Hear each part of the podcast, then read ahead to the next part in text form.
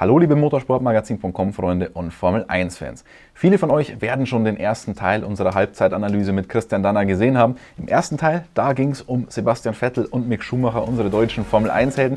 Im zweiten Teil, da wollen wir die Saison noch ein bisschen genauer unter die Lupe nehmen, nämlich hauptsächlich den WM-Kampf zwischen Lewis Hamilton und Max Verstappen. Viel Spaß damit. Vielen Dank Christian Danner, dass Sie sich die Zeit nehmen, nicht nur natürlich über unsere deutschen Fahrer zu sprechen, sondern auch über das, was die ganze Welt bewegt. Die Formel 1-Saison 2021, der WM-Kampf zwischen Lewis Hamilton und Max Verstappen. Schauen wir ganz kurz noch zurück auf diesen Unfall in Silverstone. Ich will jetzt gar nicht mehr so sehr auf die Schuldfrage eingehen und so weiter. Aber hat dieser Unfall Auswirkungen auf das Verhältnis der beiden, wie es jetzt auf der Strecke auch zugehen wird? Logisch, natürlich, klar. Das vergisst der Verstappen nicht und der, der Hamilton vergisst das auch nicht. Ja, also ich meine, jeder auf seine Art natürlich. Äh, nein, das hat Auswirkungen, denn äh, jetzt hat es zum ersten Mal gekracht und zwar nicht irgendwie zwischen Romain Grosjean und, und, und Kevin Magnussen oder damals zwischen den Teamkollegen Rosberg und Hamilton. Das lässt sich intern lösen. Nein, jetzt hat sich äh, mal was abgespielt zwischen den zwei größten und erfolgreichsten Teams, die wir im Moment in der Formel 1 haben zwischen Red Bull und Mercedes, zwischen Helmut Marko und Toto Wolf, zwischen äh, Jonathan Wheatley und Ron Meadows und so weiter und so weiter. Das geht, äh, das geht bis zu den Mechanikern runter. Äh, das hat natürlich was bewirkt und das wird sich auch äh, im zweiten, in der zweiten Saisonhälfte ähm, mit Sicherheit ähm, Auswirkungen haben auf, die, auf das Verhalten an der Strecke, ganz sicher. Aber wie kann man sich das dann vorstellen? Ich meine, es wird ja keiner der beiden hingehen und, jetzt den anderen einfach mutwillig abschießen. Nein, das glaube ich nicht. Das wird nicht passieren. Aber ähm, der psychische Druck, der damit entsteht, ja, ist natürlich schon groß. Wenn, wenn sich da die, die Teamchefs in den Haaren haben und sich da äh, gegenseitig Tod und Teufel schimpfen, also das kam eher mehr von Red Bull Richtung Mercedes als andersrum, dann ist das schon ein bisschen ein anderes Umfeld als ein normales Wettbewerbsumfeld. Dazu darf man eines nicht vergessen, die beiden Fahrer hatten in den letzten Jahren als Top-Fahrer, als, als Ego, als Alpha-Tier weit und breit niemand in der Nähe, der ihnen da das Wasser reichen konnte. Sowohl Verstappen nicht, als auch Hamilton nicht. Und jetzt treffen sich die zwei und es kracht. Das ist etwas, es ist ein, eine, ein, ein Wake-up-Call. Ja? Da, da wirst du auf einmal ganz ui, was ist denn da passiert? Ja? Man muss sagen, dass in dieser Saison der Hamilton relativ oft klein beigegeben hat, der Verstappen relativ klar, sagen wir mal, aggressiv dort geblieben ist, wo er war. Und deswegen war absehbar, dass es irgendwann kracht. Es ist jetzt sehr spannend zu beobachten, inwieweit sich das Zweikampfverhalten, weil darum geht es ja, zwischen den beiden verändert. Die Teams arbeiten sowieso 24 Stunden am Tag letztes Kanonenrohr, um da irgendwo noch was Performance zu finden. Aber was die auf der Strecke machen, das wird wahnsinnig spannend. Auswirkungen hat das auf jeden Fall, denn einer weiß vom anderen, der zuckt nicht. Und deswegen glaube ich, ist es sehr spannend zu sehen, wer auch immer, ohne da Schuld oder ohne, ohne den einen oder den anderen zu bevorzugen oder zu benachteiligen, wer zuckt und wer bleibt am Gas. Denn am Ende wird zusammengezählt. Und ich bleibe immer dabei, äh, der, der gute Niki Lauda hat den Alain Prost nicht mit Speed geschlagen, sondern mit Hirn. Zwar nur mit einem halben Punkt, aber Weltmeister ist er geworden. Und ähm, ich glaube, das wird sich dieses Jahr noch, noch, das wird noch sehr wichtig werden im WM-Kampf. Nur reinhalten oder crashen oder zu sagen, schau mal, ich bin doch da, das geht nicht immer gut war es da vielleicht ganz gut insgesamt, dass es in Ungarn gar nicht zum Aufeinandertreffen der beiden kam. Ich meine, für Max Verstappen natürlich nicht, was das Ergebnis angeht, aber jetzt ist das vielleicht dann über die Sommerpause und ein Rennen, da vergisst man das vielleicht so eher ein bisschen, als wenn jetzt das direkt nach Silverstone wieder zum Aufeinandertreffen zwischen den beiden gekommen wäre, weil Max Verstappen hat ja davor schon nicht nachgegeben. Ja gut, da werden wir sehen, wie er in Zukunft nachgibt. Es ist halt so, nachgeben macht nur dann Sinn, wenn man eine, ja, wenn es was bringt, ja, wenn man, wenn man irgendwie wenn es für einen selbst einen Vorteil ergibt. Und ansonsten macht Nachgeben keinen Sinn, man will schließlich vorne bleiben. Also ich glaube, das ist wurscht. Die, die, hätten sich einen Tag später wieder treffen können und äh, hätten dann eben entsprechend auf das Endergebnis hin denkend fahren müssen. Äh, jeder für sich ist spannend. Ich meine, das ist nicht richtig vorhersehbar, aber ich glaube schon, dass sie ihre Lektion gelernt haben, beide. Weil der Hamilton hätte genauso rausfliegen können bei der Nummer. Sie haben ja schon den Krieg auf den unterschiedlichen Ebenen angesprochen, nicht nur Hamilton Verstappen, auch auf Teamebene, Teamchef, Teammanager, wo auch immer. Ist das ein Krieg, der einfach entsteht, weil es um so viel geht? Oder ist da auch inzwischen eine psychologische Komponente, eine psychologische Kriegsführung richtig, um den anderen da fertig zu machen? Natürlich ist das psychologische Kriegsführung. Natürlich, ganz klar. Man versucht so viel Unfrieden in das andere Team zu streuen, wie nur irgendwie möglich. Man versucht mit aller Kraft dem, äh, den, den Gegner, wie sagt man, zu distracten, also abzulenken von den, von den Sachen, die er eigentlich machen sollte, nämlich sich ums Rennauto kümmern.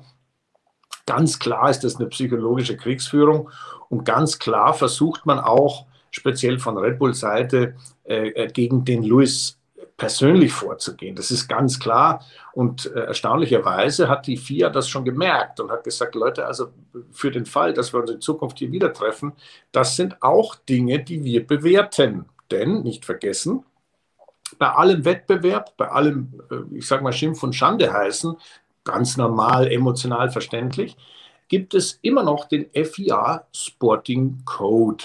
Es gibt das technische Reglement, es gibt das sportliche Reglement und darüber gibt es eine Art Abmachung, wie man fairen Wettbewerb, fairen Wettbewerb macht.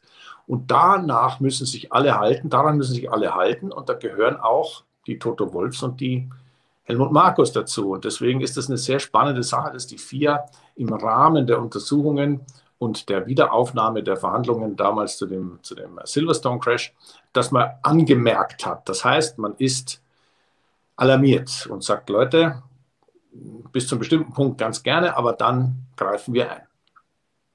War das ein klassisches Eigentor von Red Bull, wie man da jetzt insgesamt vorgegangen ist mit dem Right of Review und mit der aggressiven Verteidigung, sage ich mal so?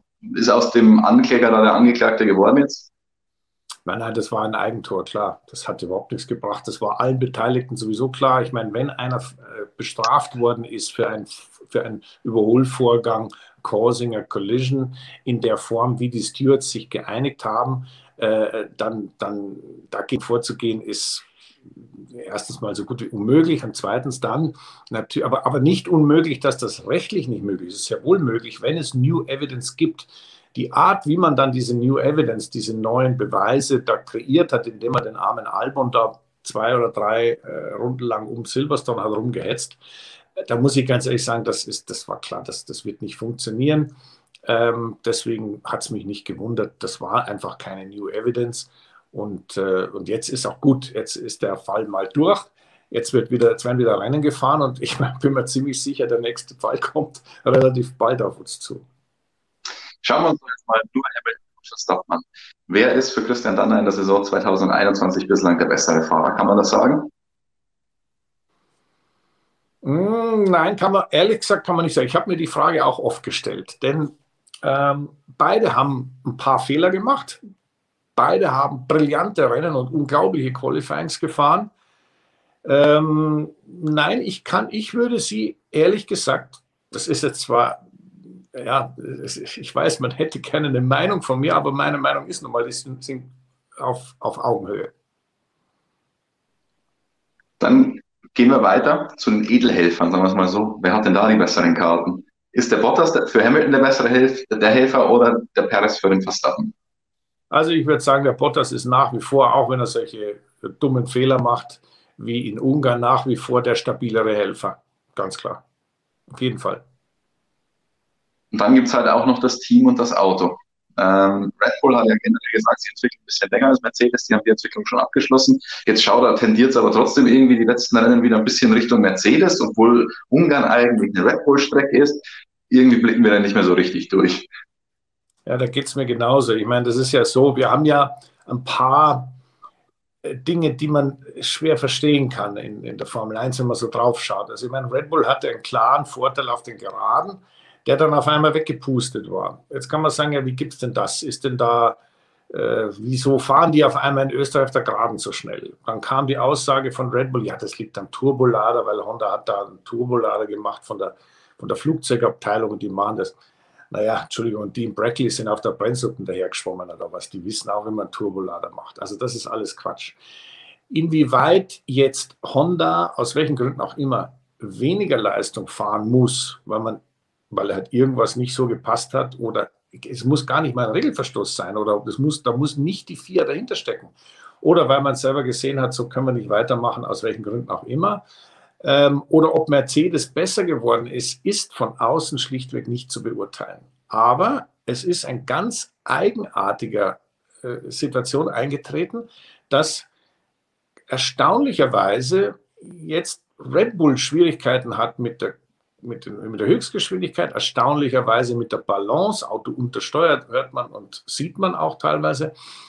Ähm, bei Mercedes ging es aus unfahrbar auf einmal in die andere Richtung. Auf einmal liegt das Auto wieder, also alles gut und auf einmal ist man auf der Geraden auch wieder schneller. Also woran das wieder liegt, das ist einfach nicht zu beurteilen, aber es wirft auf jeden Fall ein paar Fragezeichen auf. Ähm, man kann das, der einfachste Grund wäre, naja, es sind halt die Reifen, ja, aber die sind auch gleich geblieben. Vielleicht am Sommer, es ist jetzt wieder wärmer, jetzt geht es halt wieder so rum besser. Also man kann da so ein bisschen im Trüben fischen, aber ich muss ganz ehrlich sagen, ich, ich bin persönlich gerade dabei, diesem Thema ein bisschen nachzugehen, denn einen solchen Performance-Abfall oder so eine, einen, einen, äh, eine Veränderung im, im System, dass auf einmal das überlegene Auto das unterlegene wird, auf diesem Niveau, das ist schon unüblich, sagen wir es mal so. Ich weiß, Sie mögen die Kristallkugel nicht so gerne. äh, wenn wir vor der Saison miteinander sprechen, immer so, haben Sie immer ein bisschen Angst vor den Saisonvorschauen, weil es einfach Kaffeesatzleserei oftmals ist. Ja. Aber wie ist es denn jetzt? Ist es immer noch Kaffeesatzleserei, wer von den beiden Weltmeister wird oder wer ist Favorit? Nein, also jetzt können wir auf jeden Fall schon mal ein bisschen besser sehen, wo eigentlich da der Hammer hängt, wer was wie gemacht hat. Und auch bei Red Bull wird man jetzt mal aufhören, äh, die Weiterentwicklung mit dem Auto, weil äh, einfach, weil man sich da zu viel Handicap einfährt für die kommenden Jahre, nicht nur ein Jahr, Jahre. Und ähm, deswegen haben wir jetzt schon so ungefähr einen Status quo, mit dem wir in der zweiten Saisonhälfte leben werden. Da gibt es jetzt noch ein bisschen was, äh, was halt noch produziert wird und dann ist auch gut. Ich persönlich habe einen unglaublichen Spaß an diesem Gleichstand, dass eben nicht nur die Fahrer auf Augenhöhe sind, sondern auch die Autos auf Augenhöhe. Und auch wenn Mercedes jetzt ein bisschen aufgeholt hat, so vorne wegfahren die noch lange nicht. Also das so, so einfach, so schnell geht es auch wieder nicht. Und deswegen glaube ich, werden wir, Kaffeesatzleserei, äh, diesen Zweikampf weiter sehen können bis Ende Jahr. Und die, die Systeme innerhalb der Teams, also das heißt ganz einfach, wie wird welcher Fehler, welches Problem analysiert und abgestellt, werden letztendlich darüber Ausschlag geben, wer die Nase vorne hat. Und jetzt kann ich mich ja festlegen, ich habe den Verdacht, dass das bei Mercedes ein bisschen besser läuft. Deswegen ist man noch nicht Weltmeister. Aber da, die haben sich schon aus tieferen Löchern wieder rausgegraben. Also Christian Danners WM-Tipp entnehme ich dann, ist Lewis Hamilton. Tendenziell Lewis, ja. So viel von Christian Danner zum Titelkampf. Wer ist denn euer Titelfavorit? Gleich geht's weiter mit den Überraschungen und den Enttäuschungen der bisherigen Saison von Christian Danner. Vorher aber noch schnell eine Erinnerung an unsere aktuelle Printausgabe. In Motorsportmagazin 79 findet ihr unter anderem Exklusivinterviews mit dem Titelkandidaten Max Verstappen und dem Iceman Kimi Räikkönen. Also, worauf wartet ihr noch? Schnell zuschlagen und bestellen. Und zwar unter abo.motorsport-magazin.com. Und jetzt schnell zurück zu Christian und Christian. Jetzt haben wir im ersten Teil unserer Halbzeitbilanz über die deutschen Fahrer gesprochen, über Sebastian Vettel und Mick Schumacher, jetzt über das WM-Duell. Jetzt hätte ich aber gerne noch losgelöst von all dem von Ihnen. Wer ist denn die positive Überraschung der bisherigen Saison und wer ist die negative Überraschung? Also positiv eindeutig Fernando Alonso. Also das ist herrlich zu sehen, wie der Bursche wieder in Tritt gekommen ist, wie er kapiert, wie er mit dem Auto umgehen muss. Äh, laut Esteban Ocon und auch laut Alan Permain und den Leuten, die mit ihm arbeiten, ein, ich sag mal, entspannter Alonso, was ja sagen wir so, wie wir bis jetzt kennengelernt haben, nicht seine Haupttugend war. Äh, Im Umgang meine ich das, ja, also auch wie er das Team führt, wie er da sagt, was Sache ist, sehr selbstkritisch. Also Fernando Alonso ganz klar die positive Überraschung. Äh, den Russell müssen wir nicht erwähnen, der war letztes Jahr schon positive Überraschung, das heißt, der hat sich etabliert. Negative Überraschung ganz klar, Entschuldigung, muss ich auch gleich sagen, Danny äh, Ricciardo. Denn also das ist der von den Leuten, die Team gewechselt haben, der am längsten braucht, um da in die Strümpfe zu kommen. Ähm, sehr eigenartig, aber Tatsache. Worauf freut sich Christian Danner jetzt noch in der zweiten Saisonhälfte, abgesehen von diesem epischen WM-Kampf, den wir da vorne haben? Naja, also ich freue mich natürlich auf die beiden Grand Prix, die ich selbst machen werde äh, mit RTL. Äh, das wird Monza sein und Brasilien und da werden wir auch vor Ort sein. Das heißt, dass kann ich endlich mal wieder nicht nur Batteriedampf schnuppern in der Formel E, sondern auch mal wieder ordentlichen, äh, ordentlichen äh, Motorsound hören und vor allem auch äh, ein bisschen sehen, wie, wie, wie die Formel 1 sich da so, ja, ich sag mal, in, in, in echt anfühlt. Ähm, ich verfolge das Ganze natürlich extrem intensiv, nicht nur durch Fernsehgucken, klar, sondern natürlich auch durch ähm, meine ganzen Kontakte, die, die ich da in die Formel 1 habe. Also da bin ich doch in einem relativ intensiven Kontakt, um äh, zu sehen, wie sich das entwickelt. Also ich, ich freue mich sehr auf die zweite Saisonhälfte. Jetzt war so viel los in der ganzen Saison und wir haben doch einiges besprochen, aber wahrscheinlich nicht alles. Haben wir irgendwas vergessen, was wir unbedingt noch ansprechen müssen? Ja gut, ich glaube, eines sollte man schon noch mal sagen. Zwei Dinge. Erstens mal zurückzukommen auf das, was wir beim Thema Vettel bereits schon besprochen haben. Die Nachhaltigkeitsdebatte, das ist etwas, was der Formel 1 natürlich das Kreuz brechen kann oder das Genick, es aber nicht wird, weil es bereits gelöst ist. Heißt also, dass wir in der Formel 1 eine äh, Nachhaltigkeitsbilanz haben, die sich, die vom Allerfeinsten ist. Und der Motorsport, und das ist das, was ich ja immer wieder gesagt habe, ist eine Chance für die Mobilität im Allgemeinen und die Formel 1 mit der Ingenieurspower, die dort herrscht und mit den Möglichkeiten, die man hat, nicht nur was E-Fuels und so weiter angeht, sondern alle anderen Dinge auch, ist in der Lage, hier dem ganz normalen, nicht nur dem Fan, sondern auch dem normalen Autofahrer sehr zu helfen. Das mal vorab. Das andere ist, dass die Formel 1 natürlich in, in, in, in, der letzten, in den letzten Zügen dieses Reglementzyklus liegt.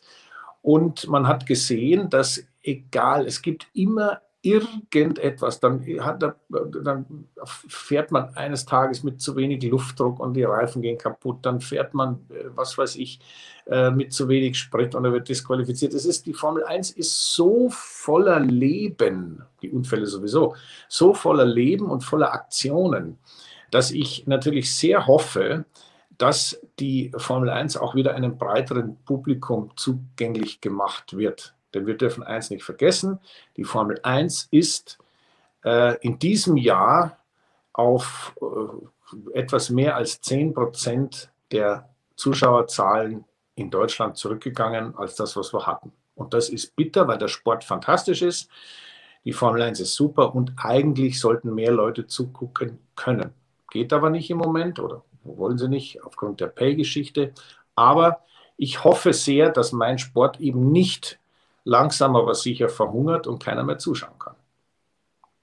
Ich glaube, das war ein tolles Schlussplädoyer. Und ähm, ich, ich, hoffe, dass wir Christian dann auch noch in der Power Unit Working Group sehen werden zum ja, Thema Nachhaltigkeit. Ich glaube, da tut sich was. Also ich bin da auf jeden Fall sehr aufgeschlossen. Ich bin mit vielen Leuten in Kontakt und das macht sehr viel Spaß. Äh, das Schöne ist ja, wenn man am, am so viel Formel 1 und so viel Motorsport erlebt hat wie ich und aus auch so vielen Perspektiven, ähm, kann man schon manchmal äh, was beitragen, an was auch noch so kompetente Fachleute gar nicht gedacht haben. Das mache ich in der Formel E, das mache ich aber auch gerne mit anderen Motorsportarten, sehr, sehr gerne und da bin ich immer engagiert. Pro Motorsport. Und am liebsten natürlich hier bei uns beim Motorsportmagazin. Ich sage vielen lieben Dank, dass Sie sich die Zeit wieder genommen haben. Gerne. Das war also Teil 2 unserer Halbzeitanalyse mit Christian Danner. Ich hoffe, er hat euch so gut gefallen wie der erste. Wir haben aber nicht nur die Halbzeitanalyse mit Christian Danner, wir haben in der Sommerpause noch viel mehr Content für euch. Und wenn ihr den nicht verpassen wollt, unbedingt den Kanal abonnieren, die Glocke aktivieren und wenn euch das Video hier gefallen hat, einen Daumen da lassen.